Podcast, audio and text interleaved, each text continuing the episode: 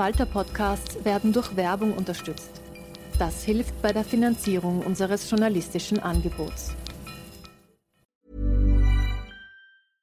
Introducing Wondersuite from Bluehost.com. Website creation is hard, but now with Bluehost, you can answer a few simple questions about your business and get a unique WordPress website or store right away. From there, you can customize your design, colors, and content And Bluehost automatically helps you get found in search engines like Google and Bing. From step-by-step guidance to suggested plugins, Bluehost makes WordPress wonderful for everyone. Go to bluehost.com/wondersuite.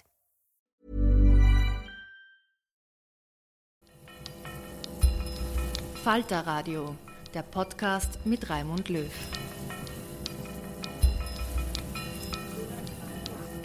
Sehr herzlich willkommen, meine Damen und Herren, im Falter Radio. Der Rechtsruck in Europa macht diesen Sommer ein bisschen Pause, nachdem sich in Spanien die Linke gehalten hat und die spanischen Rechtsextremen die großen Verlierer waren. Aber nach wie vor setzen autoritäre Nationalisten darauf, dass sich das politische Kräfteverhältnis verschiebt auf dem Kontinent. Im Juni 24 finden die nächsten Europawahlen statt. In der Europäischen Volkspartei, zu der auch die ÖVP in Österreich gehört und die CDU in Deutschland, drängen viele darauf, sich den Slogans der extremen Rechten anzupassen. Wie spürbar diese Entwicklung ist und ob sich auch Katar geht auswirkt, auswirkt, das ist der Korruptionsskandal, in den mehrere Abgeordnete im Europäischen Parlament involviert sind, besprechen wir mit der niederländischen Europaabgeordneten Sophie Infeld. Guten Tag, Frau Abgeordnete. Guten Tag. Die Entwicklung in den Niederlanden, die oft als politischer Vorreiter angesehen werden und wo im November Parlamentswahlen anstehen, äh, die wird ebenfalls ein Thema sein. Sophie Intfeld ist seit Jahren eine der markantesten Persönlichkeiten des linksliberalen Lagers im Europäischen Parlament, wenn ich das so sagen darf. Sie war lange Mitglied der Partei D66 und ist vor kurzem zu einer europaweiten Kleinpartei namens Volt gewechselt in der liberalen Parlamentsfraktion Renew, zu der auch die Regierungspartei des französischen Präsidenten Macron gehört und zu der auch die österreichischen Neos gehören, ist Sophie Infeld eine gewichtige Stimme. Frau Abgeordnete, äh, Europa stöhnt diesen Sommer unter extremer Hitze, andere Kontinente auch.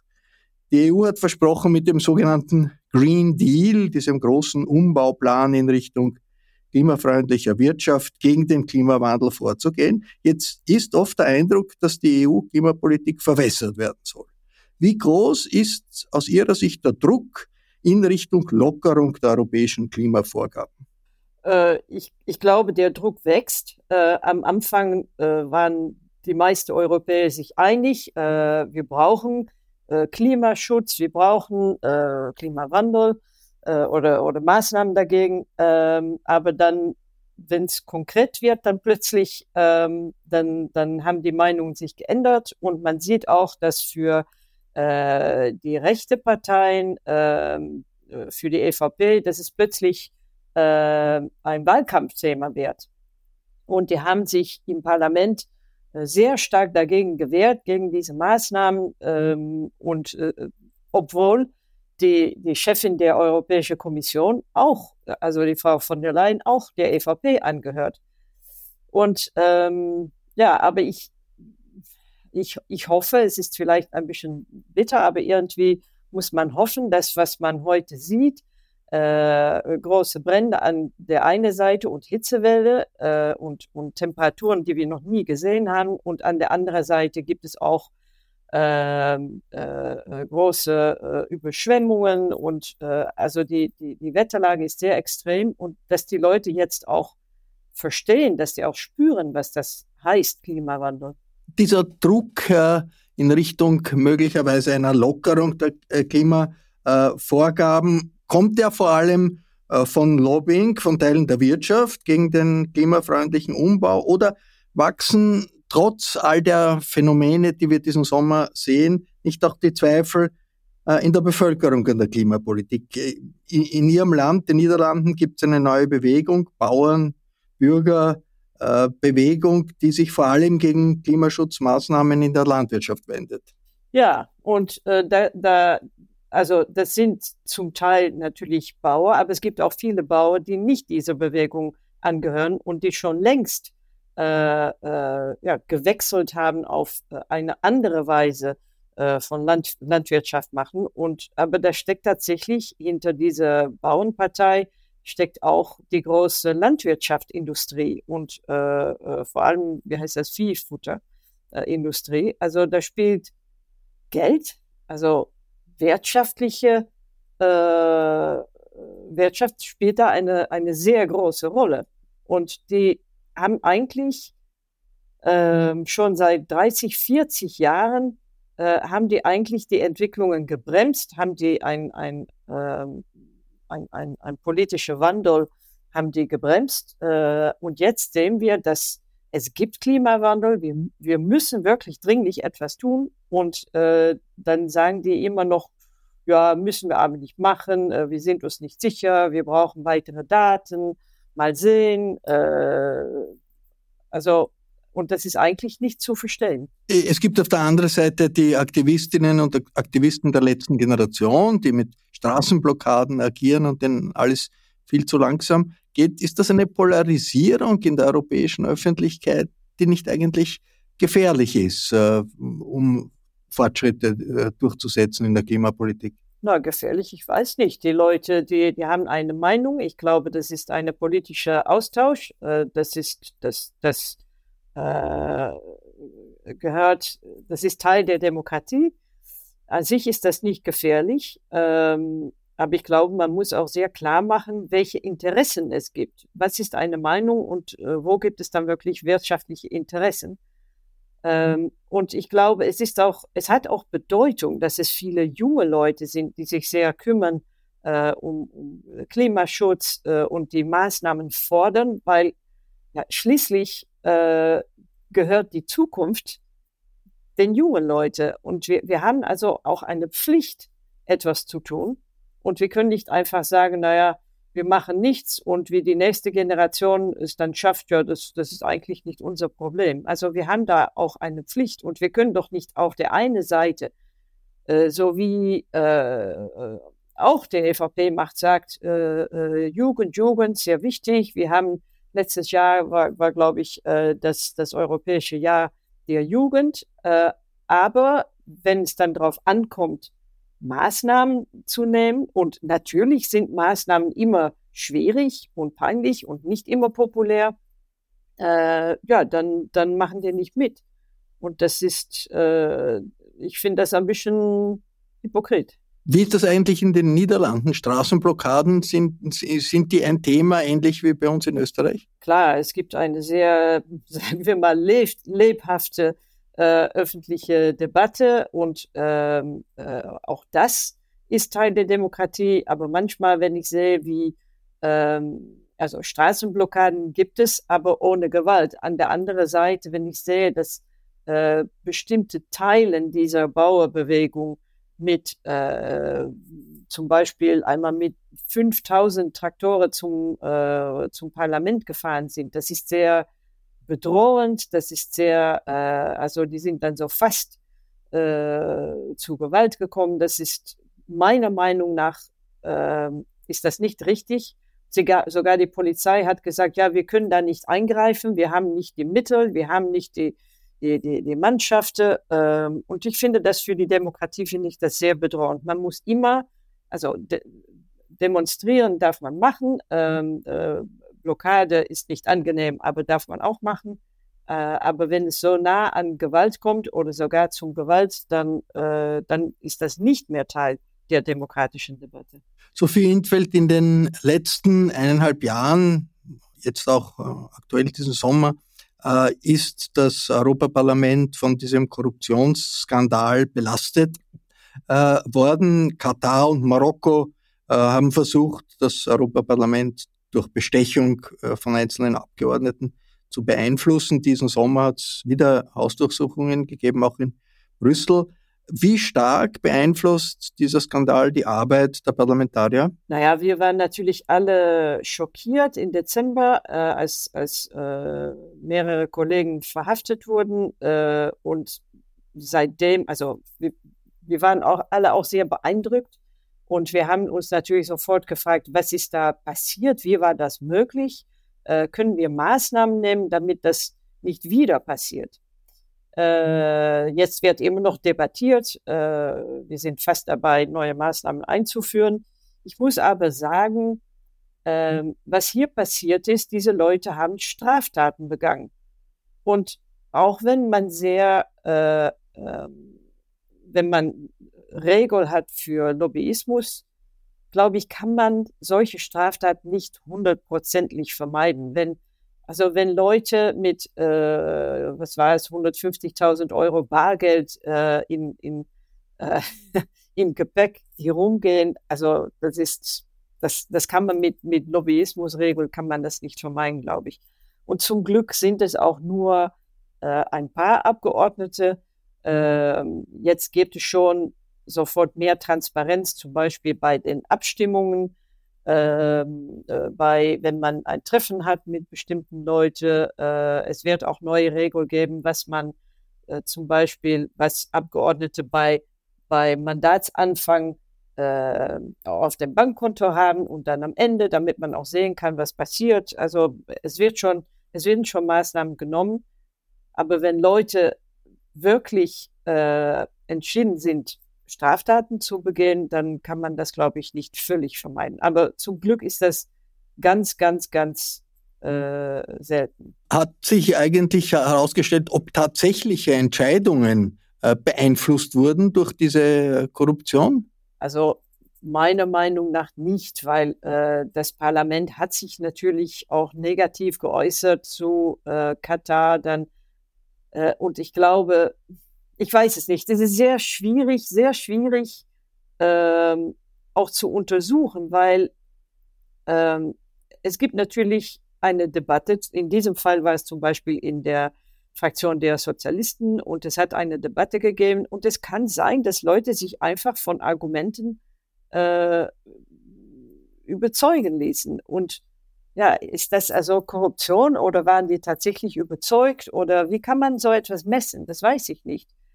Ähm, es war natürlich keine Gesetzgebung, äh, es waren nur so politische Aussagen, ähm, aber trotzdem. Und ähm, aber es hat auch äh, es hat auch ein, ein Fall gegeben, wo es Gesetzgebung um Gesetzgebung ging, aber ich glaube, da hat es keinen Einfluss gehabt. Aber wir sind jetzt sehr, sehr aufmerksam. Äh, ich glaube, so etwas mit einer Abstimmung, das könnte nicht wieder passieren.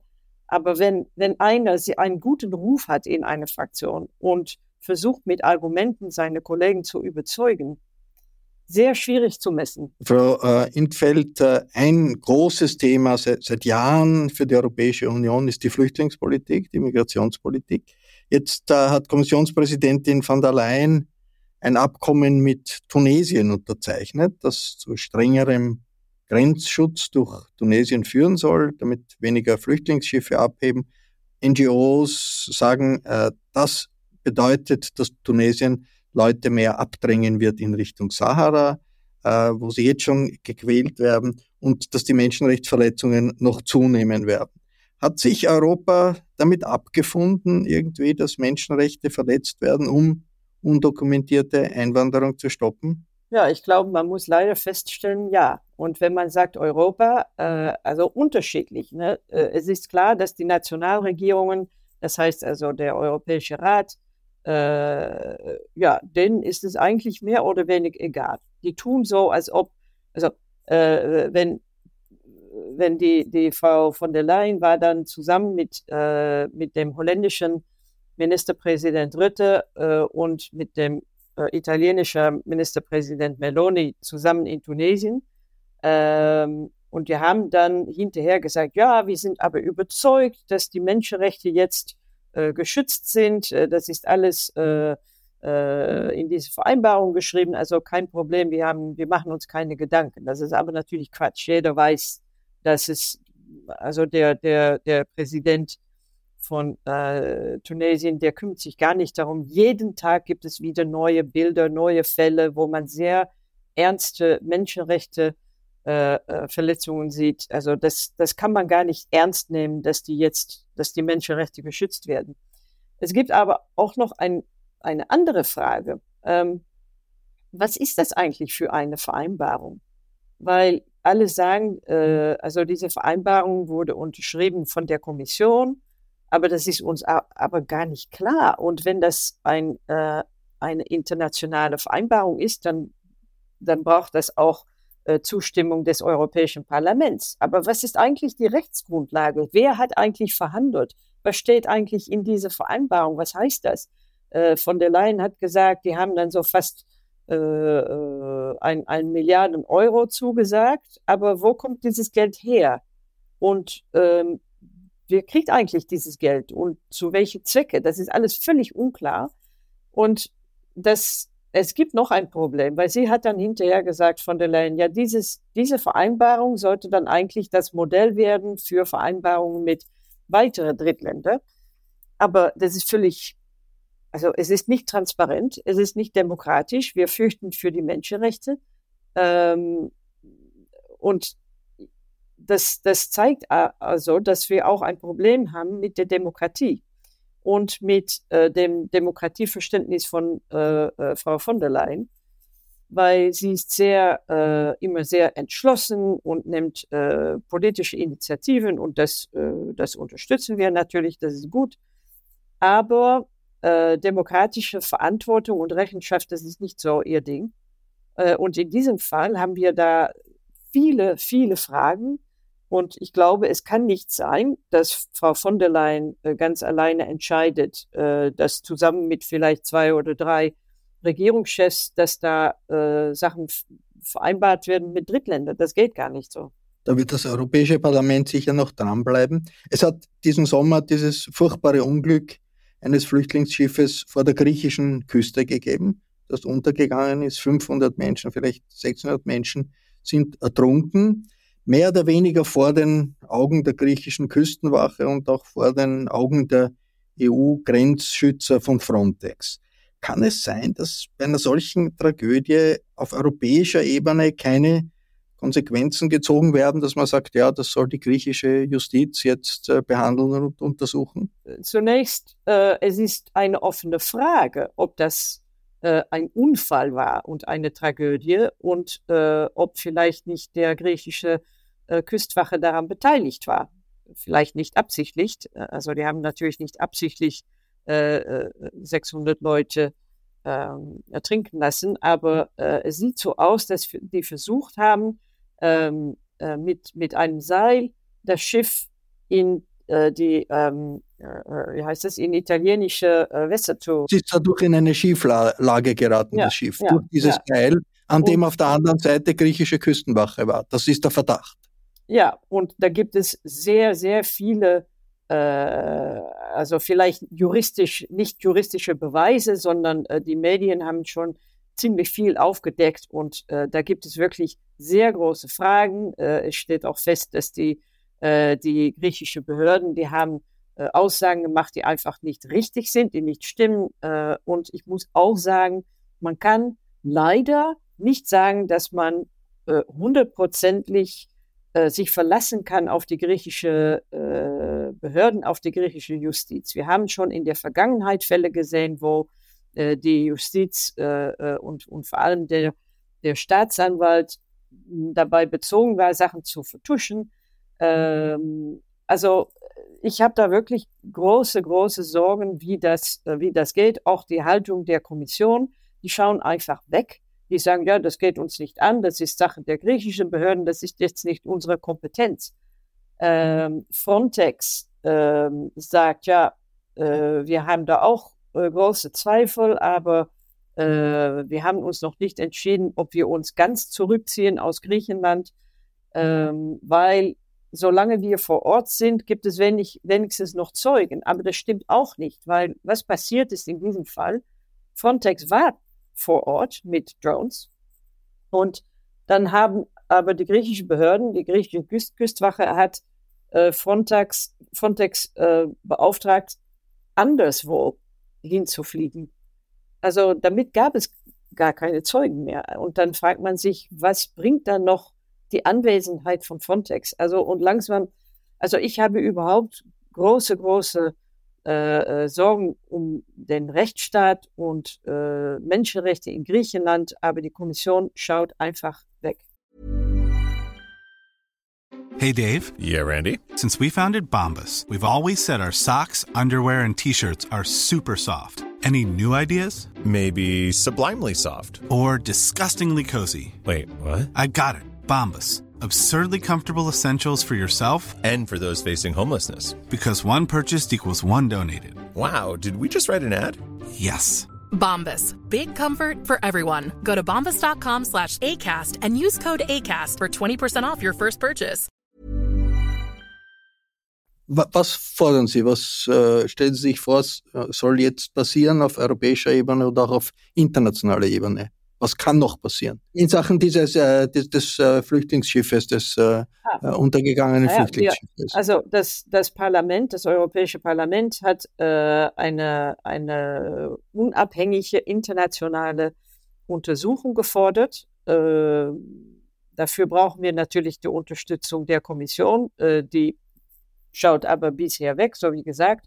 Aber wir hoffen dass, doch, dass wir Druck machen können, weil ja, man kann das einfach nicht nur den griechischen Behörden überlassen, weil dann, dann ist man nicht hundertprozentig sicher, äh, ob da wirklich die Wahrheit auf dem Tisch kommt. Ein anderer hm, Punkt der Tätigkeit äh, des Europäischen Parlaments, auch Ihrer Tätigkeit in den äh, letzten Monaten, äh, das war die Untersuchung des Pegasus-Skandals. Sie waren parlamentarische Berichterstatterin. Pegasus, das ist eine israelische Software, die in Handys platziert werden kann und mit der dann von einem Nachrichtendienst, Geheimdienst oder wen auch immer das eigene Handy zu einem Abhörinstrument umfunktioniert wird.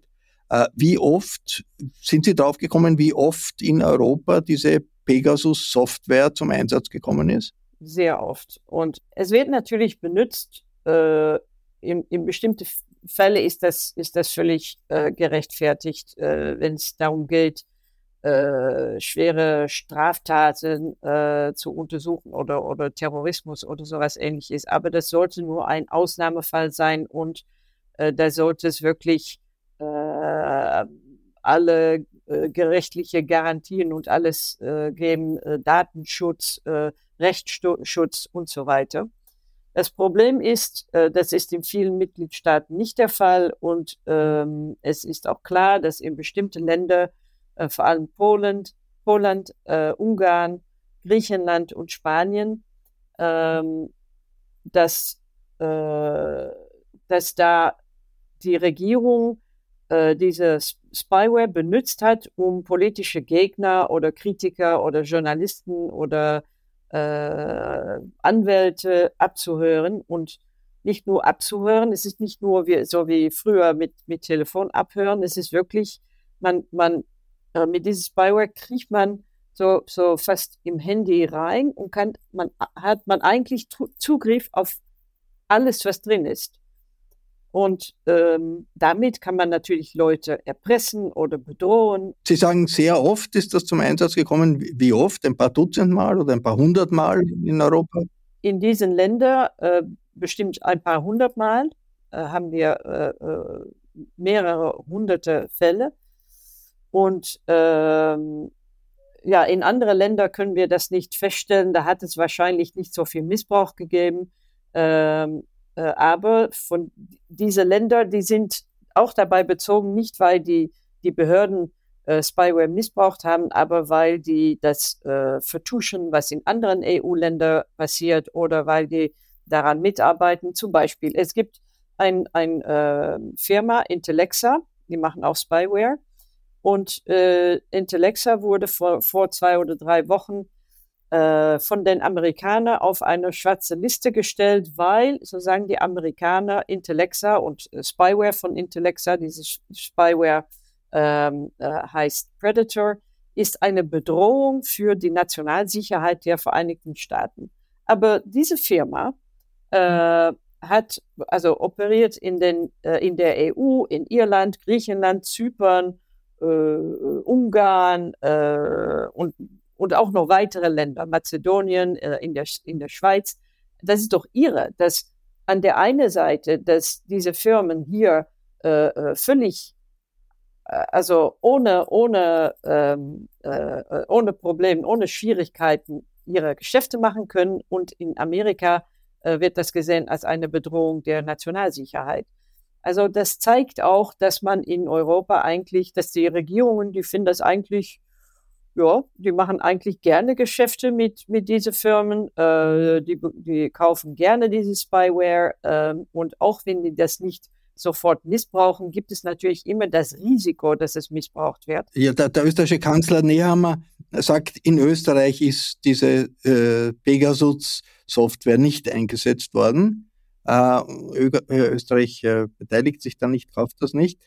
Jetzt trotzdem, also ein Klammerausdruck, äh, Ex-Kanzler Sebastian Kurz ist in Ihrem Pegasus-Bericht trotzdem erwähnt worden, wegen einer früheren Geschäftsbeziehung zu einem Manager der Herstellungsfirma in Israel. Jetzt die ÖVP war empört, hat gesagt, das ist eine reine Unterstellung, ein Anschwärzen ihres ehemaligen Politstars und wollte, dass diese Passage aus dem Bericht entfernt wird. Warum ist sie trotzdem drinnen geblieben? Ja, die EVP war empört äh, über alle Paragraphen, die irgendwie äh, auf EVP-Leute zugetroffen haben. Aber gut, das ist das politische Spiel, das ist nicht sehr ernst.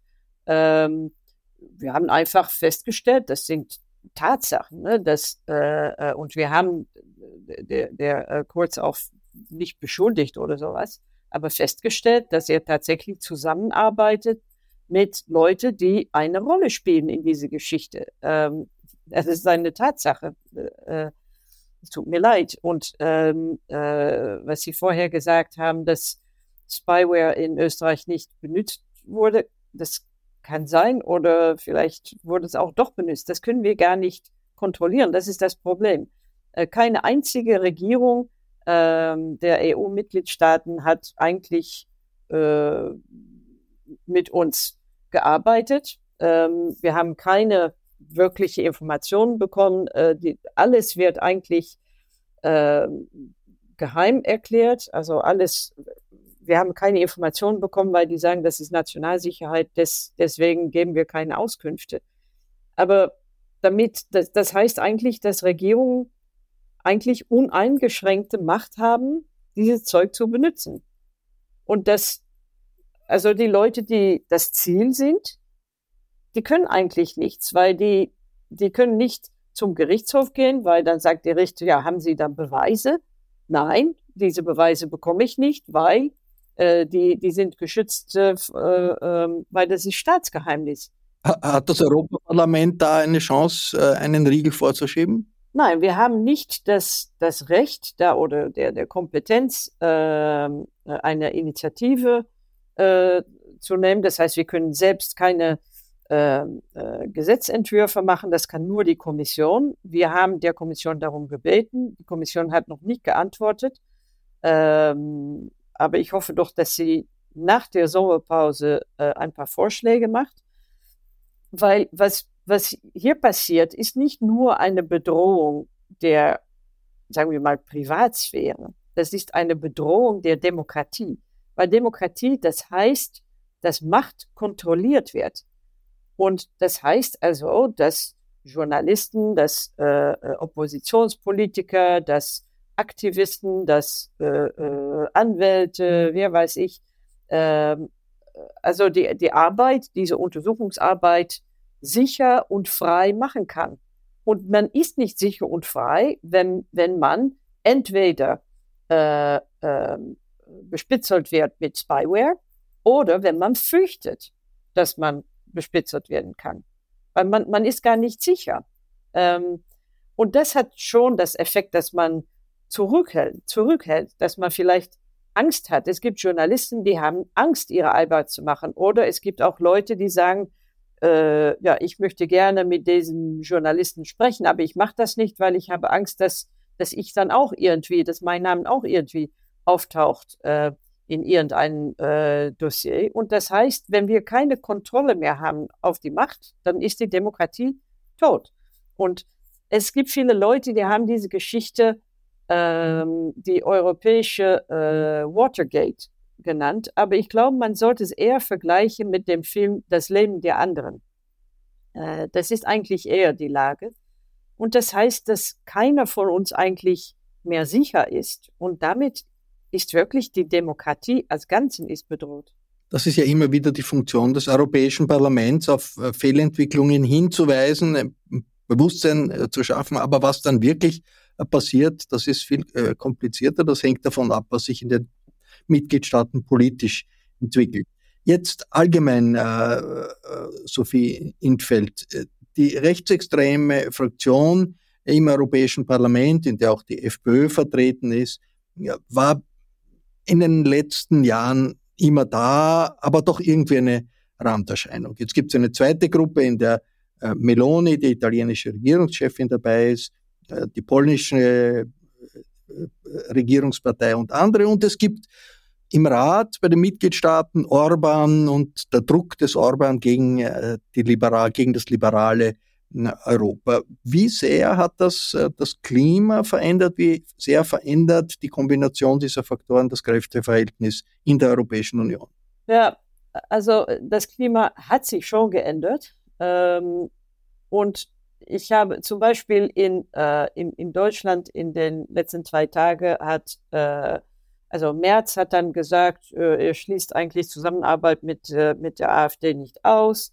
Dann haben viele reagiert. Markus Söder hat gesagt, äh, doch, äh, wir werden nie zusammenarbeiten. Da, da gibt es eine, ein, eine, eine chinesische Mauer zwischen uns und äh, äh, extrem rechts. Aber das Problem ist natürlich, dass äh, die, auch die Parteien, die früher immer Mitte rechts waren, ähm, die sind so weit nach rechts geschoben, dass sie eigentlich jetzt also mehrere Meinungen äh, äh, Stellungnahme teilen mit extrem rechts. Äh, viele Parteien sind weiter nach rechts geschoben und äh, sogar auch an der linken Seite. Wenn man sieht, wie die, die, die linke Parteien in Skandinavien, wie die sich jetzt zu Einwanderung verhalten, also das kann man kaum noch von extrem rechts unterscheiden. Also das ganze, die ganze politische Landschaft schiebt eigentlich in bestimmte Bereiche immer weiter nach rechts. Äh, und insoweit, auch wenn die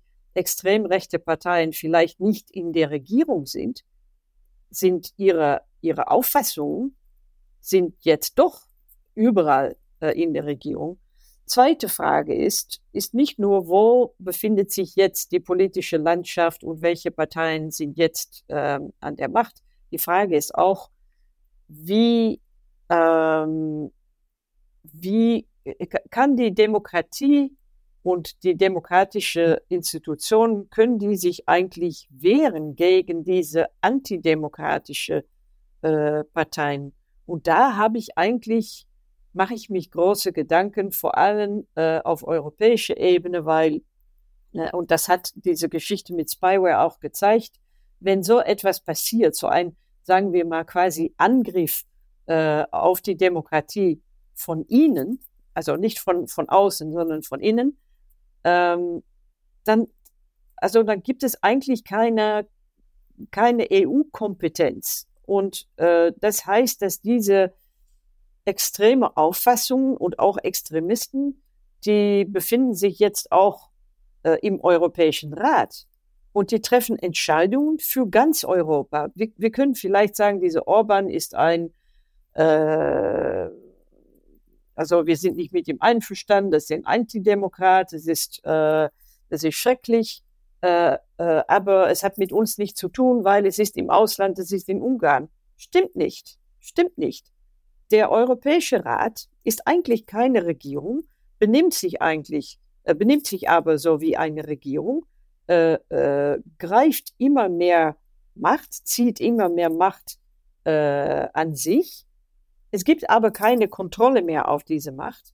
Und wir sehen jetzt, dass diese Macht in Händen ist von Leuten, so, so wie Orban oder Mitsotakis oder Morawiecki, äh, vielleicht bald wieder Fico in, Slo in der Slowakei äh, und andere Leute, die, die äh, vielleicht nicht, äh, äh, nicht so demokratisch sind. Das ist ein, ein, ein, ein riesiges Problem. Und gleichzeitig muss man feststellen, also ich bin ziemlich kritisch auf das, das Europäische Parlament, weil man muss feststellen, dass das Europäische Parlament zwar ein, ein sehr guter Gesetzgeber ist, aber äh, demokratische Kontrolle eigentlich kaum ausübt oder sehr schwach. Sie haben Viktor Orban äh, erwähnt. Ungarn ist ja unter Orban sowas wie die Speerspitze des Antiliberalen äh, im, unter den Regierungen, unter den Staats- und Regierungschefs. Jetzt wird Ungarn in der zweiten Hälfte 2024 äh, den rotierenden Ratsvorsitz in der EU übernehmen. Und das Europaparlament, ich glaube auch Sie waren dabei, hat eine große Sorge ausgedrückt, dass das äh, ausgenützt werden wird ähm, von Orban für sein Ziel eines illiberalen politischen Systems. Aber kann man das wirklich ändern, diese äh, fix ausgemachte Rotation alle halben Jahr ist jemand anderer dran, ohne äh, dem Land dann zu vermitteln, wir akzeptieren euch nicht, weil auch die ungarische Regierung ist natürlich über Wahlen äh, an die Macht gekommen und die Wahlen waren äh, zwar nicht fair, aber, aber freie Wahlen. Ja, aber äh, gut, es, es, es ist ein Ratsvorsitzender äh, äh und das heißt, dass wir als Parlament keine Pflicht haben, jetzt äh, die ungarische Regierung einzuladen. Ne? Also wenn der Rat nicht den Mut hat, äh, Ungarn jetzt auszuschließen, äh, dann glaube ich, dass wir als Parlament keine Pflicht haben, damit zusammenzuarbeiten. Und ich glaube, das, das meine ich auch, wenn ich sage, dieses Parlament ist eigentlich äh, zu wenig assertiv und es gibt auch, ähm, es gibt auch zu wenig, also ein Mangel an Erfahrung, ähm, weil zum Beispiel viele, viele meiner Kollegen meinen, wir, wir haben eine Pflicht, Gesetzgebung nur über Trilog zu machen. Das ist so eine, eine Verhandlung zwischen äh, Rat und Kommission und Parlament hinter verschlossenen Türen. Das stimmt aber nicht. Das ist eine, eigentlich ein informelles Verfahren. Das haben die meisten Leute vergessen. Aber das formelle Verfahren ist einfach Abstimmung im Parlament, in der Öffentlichkeit, erste Lesung, zweite Lesung, dritte Lesung. Es gibt überhaupt keinen Grund, äh, warum wir nicht einfach so verfahren äh, äh, während der äh, ungarische Präsidentschaft. Warum nicht? Und wir sind, wir haben überhaupt keine Pflicht, äh, Herr Orban einzuladen, äh, eine Redeführung zu machen in, im Plenum, so wie, so wie üblich. Wir haben überhaupt keine Pflicht, in den parlamentarischen Ausschüssen einen Aus Austausch, zu, Austausch zu, ma zu machen mit den Ministern. Also wir können einfach weiterarbeiten. Wir machen unsere, unsere Aufgaben und dann macht der Rat, der arbeitet dann zusammen mit Herrn Orban. Äh, Sophie Infeld, äh, kommen wir zu den Niederlanden, ihr, ihr Land, äh, das immer in Europa ein bisschen als Experimentierfeld für politische Trends angesehen wurde, wo es Moden gibt, die oft dann auch in anderen Ländern übernommen werden. Aber es hat einen Fixpunkt gegeben, das war der Regierungschef Mark Rütte. Der war, glaube ich, 13 Jahre Regierungschef, der am längsten dienende Regierungschef in der EU, ein Rechtsliberaler der ist jetzt zurückgetreten, die Koalition ist geplatzt in den Niederlanden, es wird Neuwahlen geben äh, im November. Ihre langjährige Partei D66 war Teil dieser Regierungskoalition, die jetzt geplatzt ist. Woran ist das gescheitert und was heißt das für die niederländische Politik? Na, ich glaube, es ist nicht, die Regierung ist nicht gescheitert. Ne? Äh, Rütte hat ganz absichtlich äh, sich entschieden, äh, diese Regierung äh, scheitern zu lassen, weil er wollte nicht mehr weiter, weil es gab viele schwierige äh, Entscheidungen zu treffen, äh, nicht sehr populär an rechter Seite und äh, ich glaube, also ich kann natürlich nicht in, in seinen Kopf hineingucken, aber ich glaube, ähm, er hat so gerechnet, wenn ich jetzt die Regierung stürze, dann hat meine Partei, also äh, die Partei der von Rütte, nicht die Zeit, einen neuen Spitzenkandidaten zu finden. Dann bin ich wieder Spitzenkandidaten, werde wiedergewählt und mache dann noch mal vier Jahre weiter als Ministerpräsident. Ähm, aber dann ist es ein bisschen schief gegangen, weil es ein Misstrauensvotum gab oder ein Antrag ähm, äh, im Parlament und dann er hatte damit gerechnet, dass alle Koalitionsparteien ihn dann unterstützen würden. Aber das war dann plötzlich nicht mehr so sicher. Ja, und dann hat er sich äh, äh, zurückgezogen. Und ich glaube, es ist auch keine, es ist eine gute Sache. Es war auch Zeit, es war die höchste Zeit. Ähm, jetzt werden wir mal sehen, was, was passiert. Ich glaube, was wichtig ist, ist, dass ähm, das Parlament auch also ich, ich mache mich nie, nicht nur Gedanken über das Europaparlament, aber auch das Nationalparlament, das eigentlich der Regierung gegenüber eher schwach ist. Das heißt, die Kontrolle auf die Macht ist schwach. Ähm, es ist sehr äh, zersplittert. Äh, ein Parlament von 150 Abgeordnete und 20 Fraktionen, das ist wirklich irre. Äh, es sind also es sind viele Kleinparteien, aber auch viele Leute, die dann auf einer Liste einer großen Partei gewählt wurden und dann ausgetreten sind, äh, aber auch viele Kleinparteien und viele, viele neue äh, Abgeordnete. Also an sich ist das kein Problem, aber es gibt da kein Gleichgewicht. Es wird jetzt äh, ist die Hälfte der Abgeordneten ist wurde erst vor zwei Jahren gewählt, die Hälfte und dann noch weitere 40 äh, sind erst seit fünf Jahren da. Ähm, und es sieht so aus, dass, dass es jetzt ein, ein großes Exodus geben wird ähm, bei den Neuwahlen. Und es gibt ein neues Bündnis auf der Linken zwischen Sozialdemokraten und Grün links unter äh, dem äh, EU-Klimakommissar Franz Timmermans, der auch in Österreich nicht unbekannt ist. Äh, ist das äh, eine mögliche Situation, die man auch in Spanien zum Beispiel gehabt hat, dass sich die Linke im letzten Augenblick dann doch erfängt und äh, mehr äh, auf die Waagschale bringt, als man das anfangs vermutet hat? Ich weiß nicht, ob man das vergleichen kann. Zunächst, äh, ich begrüße sehr die Entscheidung von den Sozialdemokraten und Grünen, jetzt mit einer gemeinsamen Liste, gemeinsames Programm und gemeinsamen Spitzenkandidaten anzutreten. Ich glaube, das ist sehr vernünftig. Wir haben jahrzehntelang nur äh, äh, äh, Zersplitterung der Parteienlandschaft gesehen und jetzt werden die eher zusammenarbeiten. Ich finde das eine gute Sache und man sieht auch, heute gab es Umfragen, die zeigen, dass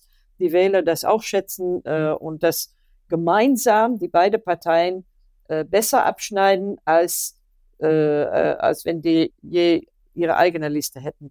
In Spanien, also ich glaube, äh, wenn man das so von außen betrachtet, dass es eher so ist, dass viel, viele Leute gefürchtet haben, dass extrem rechts äh, in der Regierung kommt. Und die haben natürlich eine ziemlich äh, rezente Erfahrung damit. Ähm, äh, das war ein, also noch keine 50 Jahre her, Franco. Und die, und in Spanien hat es auch nie so eine, äh, wie kann ich mal sagen, die sind nie wir haben nie diese Vergangenheitsbewältigung äh, gemacht. Und ähm, ich glaube, viele Leute haben gefürchtet, dass ja, die alten Frankisten wieder zurückkommen. Und das hat vielleicht ein bisschen äh, geholfen. Jetzt, äh, äh, Sophie Infeld, äh, kleine Frage auch zu, zu, Ihrer Situation. Sie sind das bekannteste Gesicht äh, des linksliberalen niederländischen Spektrums in Europa. Jetzt äh, steht ein Fragezeichen auf, über Ihre Kandidatur im nächsten Jahr bei, bei den Europawahlen. Was ist da passiert? Was läuft? Ähm, ich bin also, also ich habe meine Partei gewechselt. Äh, ich habe meine alte Partei D66 äh, nach 30 Jahren verlassen. Dazu, dazu gibt es natürlich viele, viele Gründe. Und dann bin ich Volt beigetreten, äh, eine, eine ganz junge Partei, sehr ausgesprochen pro-europäisch und ähm, aber ich war dann, die, die Frist für Kandidierung war äh, zwei Tage später. Und ähm, ja, dann haben die gesagt, es gibt, es gibt äh, eine Regel, dass man als Kandidat, man kann nur kandidieren, wenn man schon wenigstens drei Monate Mitglied war. Äh, und dann, ja gut, haben die gesagt, wir, wir werden da keine äh, Dispensation geben und deswegen äh, konnte ich dann nicht mitbewerben. Äh, ich, ich bedauere das natürlich sehr, möchte gerne weitermachen. Ähm, ich verstehe aber die, die Entscheidung. Ähm, äh, wir werden mal sehen, wie es weitergeht. Äh, es gibt zunächst jetzt Wahlen in den Niederlanden und mal sehen, wie die abschneiden und was dann passiert. Ähm, ich glaube aber, äh, abgesehen von meinem persönlichen Fall, glaube ich, dass es sehr wichtig ist, dass im neuen Europaparlament, dass es nicht nur neue Abgeordnete gibt, sondern auch noch genügend äh, Abgeordnete mit Erfahrung und mit, wie heißt das, institutional memory, also Leute, die institutionelles Bewusstsein. als pragmatischer Österreicher würde ich sagen, vielleicht ist, muss es nicht sein, dass da das letzte Wort gesprochen ist. Abschließend äh, noch ein bisschen sozusagen Niederlande und die niederländischen Erfahrungen und äh, Europa. Es ist interessant, in den Niederlanden hat es immer äh, seit langem Rechtspopulisten gegeben, Rechtsextreme gegeben, flamboyant, bunt, laut, Gerd Wilders, es, es war der bekannteste Islamhasser Europas, äh, und, und hat, viele haben sich, äh, haben sich äh, beschäftigt und haben Teile übernommen, Teile nicht übernommen. Aber anders als in Italien oder anders auch als in Finnland und in Schweden ist es nie wirklich zu einer Regierungsbeteiligung, zu einer direkten äh, Regierungsbeteiligung, Machtübernahme dieser äh, äh, sehr starken, lautstarken Rechtsextremen gekommen, ähm, obwohl sie durchaus erfolgreich waren an Wahlen. Wie ist das zu erklären? Äh, ich bin, also ich, ich, ich teile auch nicht völlig diese Einschätzung. In Finnland sind die in der Regierung drin, äh, in Italien, also. Aber nicht in den Niederlanden, sage ich. In den Niederlanden sind sie nie in die Regierung gekommen. Auf Nationalebene nicht. Ähm, die haben, es hat dann so zwei Jahre, glaube ich, hat es eine Minderheitsregierung gegeben, die wurde aber unterstützt, also hat dann eine Mehrheit bekommen im Parlament mit Hilfe von äh, der Partei von äh, Geert Wilders. Äh, das war aber kein großer Erfolg. Und jetzt ist wieder die Frage offen, äh, ob äh, VVD zusammenarbeitet, zusammenarbeiten wird mit die neue Bauernbürgerbewegung. Naja, Wilders ist eine, äh, also extrem rechte Partei. Dann gibt es diese Bauernbürgerbewegung. Die sind also extrem rechts kann man nicht sagen, obwohl es extrem rechte Elemente gibt in dieser Partei. Das ist sehr klar. Ähm, aber es ist auch noch nicht völlig klar, in welche Richtung die gehen, wenn es um Einwanderung geht oder, oder, Europa oder solche, solche Fragen, ist nicht völlig klar. Ähm, äh, aber die, die größte Partei im Moment in den Umfragen ist immer noch die VVD von äh, Ministerpräsident Rutte. Aber die Frage ist jetzt, weil Rütte hat äh, seit diesem Experiment, das gescheitert ist, wo er sich äh, als Minderheitsregierung unterstützen äh, ließ von äh, Geert Wilders, hat er gesagt, nie wieder mit Wilders. Jetzt aber kommen so, äh, also bestimmte Abgeordnete, die sehr, äh, also an der Spitze der Partei sind, sind es, gibt es Leute, die sagen, wir sollten dann doch wieder zusammenarbeiten mit Wilders die, die öffnen also die Tür ein bisschen. Und das ist jetzt die, die Frage. Und es, es könnte gut sein, dass es in den Wahlen darum geht, ob man, äh, äh stimmt man jetzt ab für, äh, stimmt man für eine Partei, die mit extrem rechts zusammenarbeitet, ja oder nein. Ja, es gibt viele Parteien, die sind so an der rechts, also weit rechte Seite äh, des politischen Spektrums äh, und immer mehr. Und es, ich habe das Gefühl, dass es gibt da kein Tabu mehr. Und wenn, das ist, was ich vorher gesagt habe, wenn, wenn die Union zum Beispiel in Deutschland sagt, na ja, wir können auch mit der AfD zusammenarbeiten oder die CSU hat sich doch in Sache, äh, also bis vor anderthalb Jahren hat die CSU sich sehr weitgehend extrem rechts angenähert, wenn es dann um Einwanderung ging. Dann haben die ein bisschen ihre, ihre Position geändert.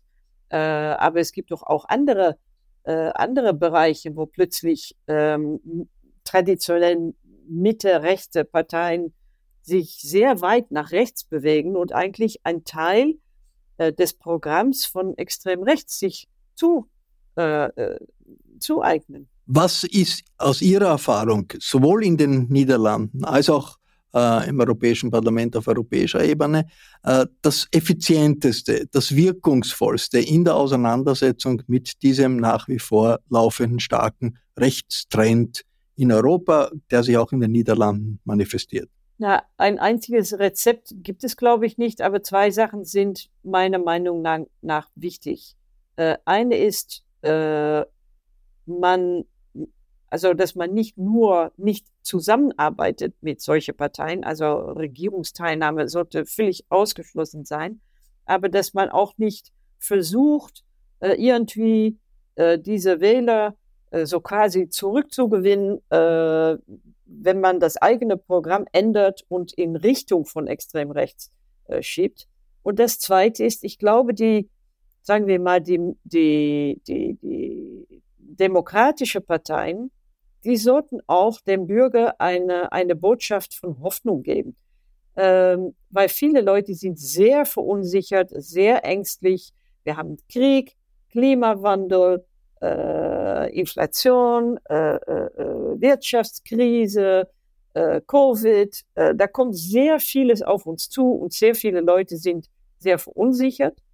Ähm, und das ist natürlich für diese extremistische Parteien ist es sehr einfach zu sagen, äh, wählt uns und wir kümmern, kümmern uns darum.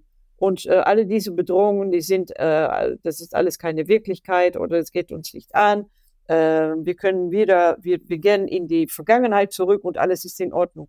Aber ich glaube, es gibt auch eine andere Botschaft von Hoffnung, weil auch wenn die Bedrohungen sehr groß sind, wenn wir mal ein bisschen zurückschauen in die, in die Geschichte, in die Vergangenheit, wo wir herkommen, sagen wir mal vom Zweiten Weltkrieg äh, her, alles, was wir Europäer geschafft haben, das ist eigentlich sehr beeindruckend.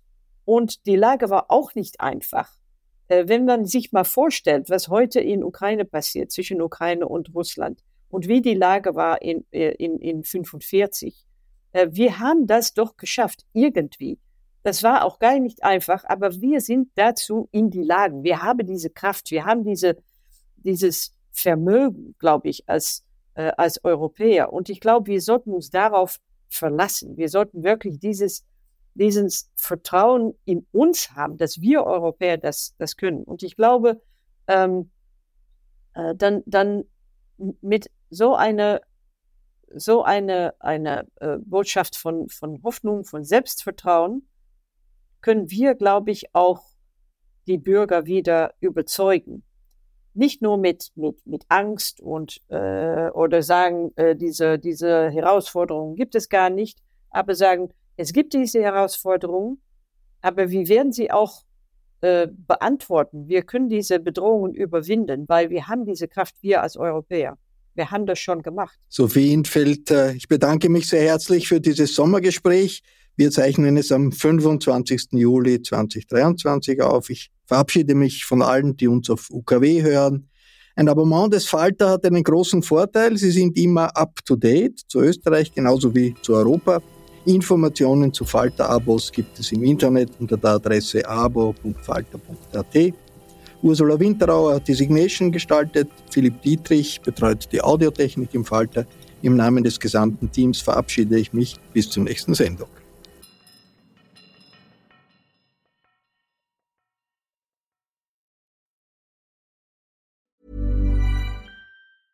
Hi, I'm Dori Shafrir. And I'm Kate Spencer. And we are the hosts of Forever 35. And today, we're talking about Club Med, the best all inclusive getaway for families. Today, Club Med has nearly 70 resorts worldwide, from beachside resorts in the Caribbean and Mexico to magical locations in the Maldives and Morocco to ski resorts in the mountains from Canada to the Alps. Between their all inclusive family programming, wellness offerings, land and water sports, and their French heritage inspired food and drink offerings, Club Med is the best way to elevate your family getaway, no matter which location you're at. To learn more, visit clubmed.us. Tired of ads barging into your favorite news podcasts? Good news. Ad-free listening is available on Amazon Music for all the music plus top podcasts included with your Prime membership. Stay up to date on everything newsworthy by downloading the Amazon Music app for free or go to amazon.com slash news ad free. That's amazon.com slash news ad free to catch up on the latest episodes without the ads.